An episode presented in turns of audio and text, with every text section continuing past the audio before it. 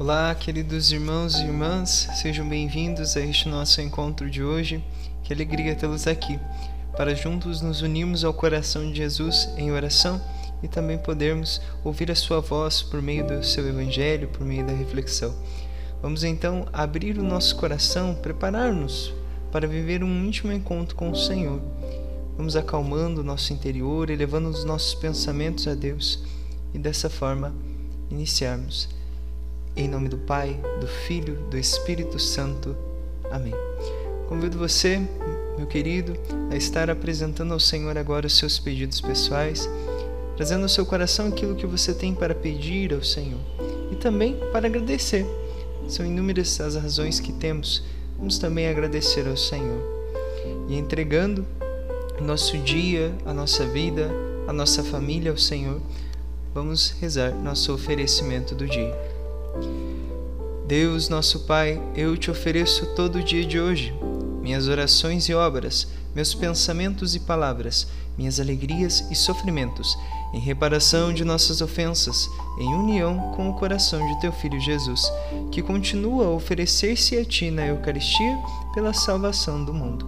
Que o Espírito Santo que guiou Jesus seja meu guia e amparo neste dia, para que eu possa ser testemunha do teu amor. Com Maria, mãe de Jesus e da Igreja, rezo especialmente pelas intenções do Santo Padre para este dia e para este mês.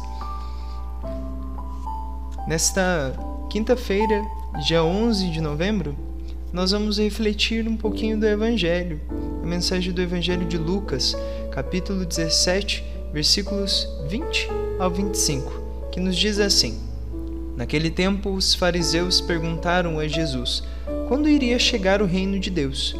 Ele respondeu: O reino de Deus não vem de modo algum que se possa observar, nem se poderá dizer: Vejam, está aqui, vejam, está ali. Porque eis que o reino de Deus está no meio de vocês.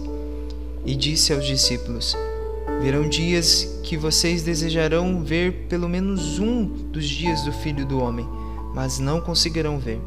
Dirão a vocês: Vejam, está aqui, vejam, está ali.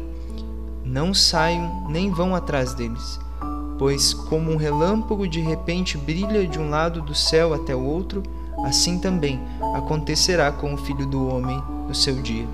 Mas, primeiro, ele deve sofrer e ser rejeitado por esta geração. As palavras de Jesus hoje nos levam a uma reflexão. Como nós vivenciamos o reino de Deus? Se Ele está no meio de nós, como nós podemos vivenciá-lo, vê-lo? Aqui o Senhor fala que Ele mesmo é o reino de Deus, né? Que por meio das suas atitudes, da forma como Jesus agia, aquilo que ele fazia era a presença real, visível do reino de Deus. E assim nós também podemos vivenciar o reino de Deus, contemplar o reino de Deus hoje, de tal forma que eu devo visualizar isso. Mas, para que eu possa vivenciá-lo realmente, eu devo seguir os exemplos de Jesus. Eu devo seguir aquilo que ele me ensina a viver, aquilo que ele me ensina a fazer, falar, agir, a forma como Jesus nos conduz. E dessa, é dessa forma que nós vamos ver o reino de Deus acontecendo aqui já. E também podemos um dia estar na glória eterna. E muitas vezes, como o próprio Jesus diz, nos vendem uma falsa é, versão do céu, dizendo que o paraíso é o status social, o paraíso é riqueza, o paraíso é isso, o paraíso é aquilo, eu estou realizado, estou na plena glória se eu tiver isso, se eu tiver aquilo. E não. O reino de Deus se faz real. A glória se faz real quando eu e você vivenciamos aquilo que Cristo nos pede, quando nós permitimos ser verdadeiros cristãos e que assim possamos vivenciar e que assim possamos acolher esta mensagem, desejando sermos como Cristo, sermos amigos íntimos do Senhor e permitirmos que Ele nos conduza sempre. Sagrado coração de Jesus, eu confio e espero em vós. Divino Espírito Santo, iluminai-nos. Bem-aventurada Clélia Merlone, rogai por nós. Em nome do Pai, do Filho e do Espírito Santo. Amém. Tenham todos um excelente e abençoado dia e até breve.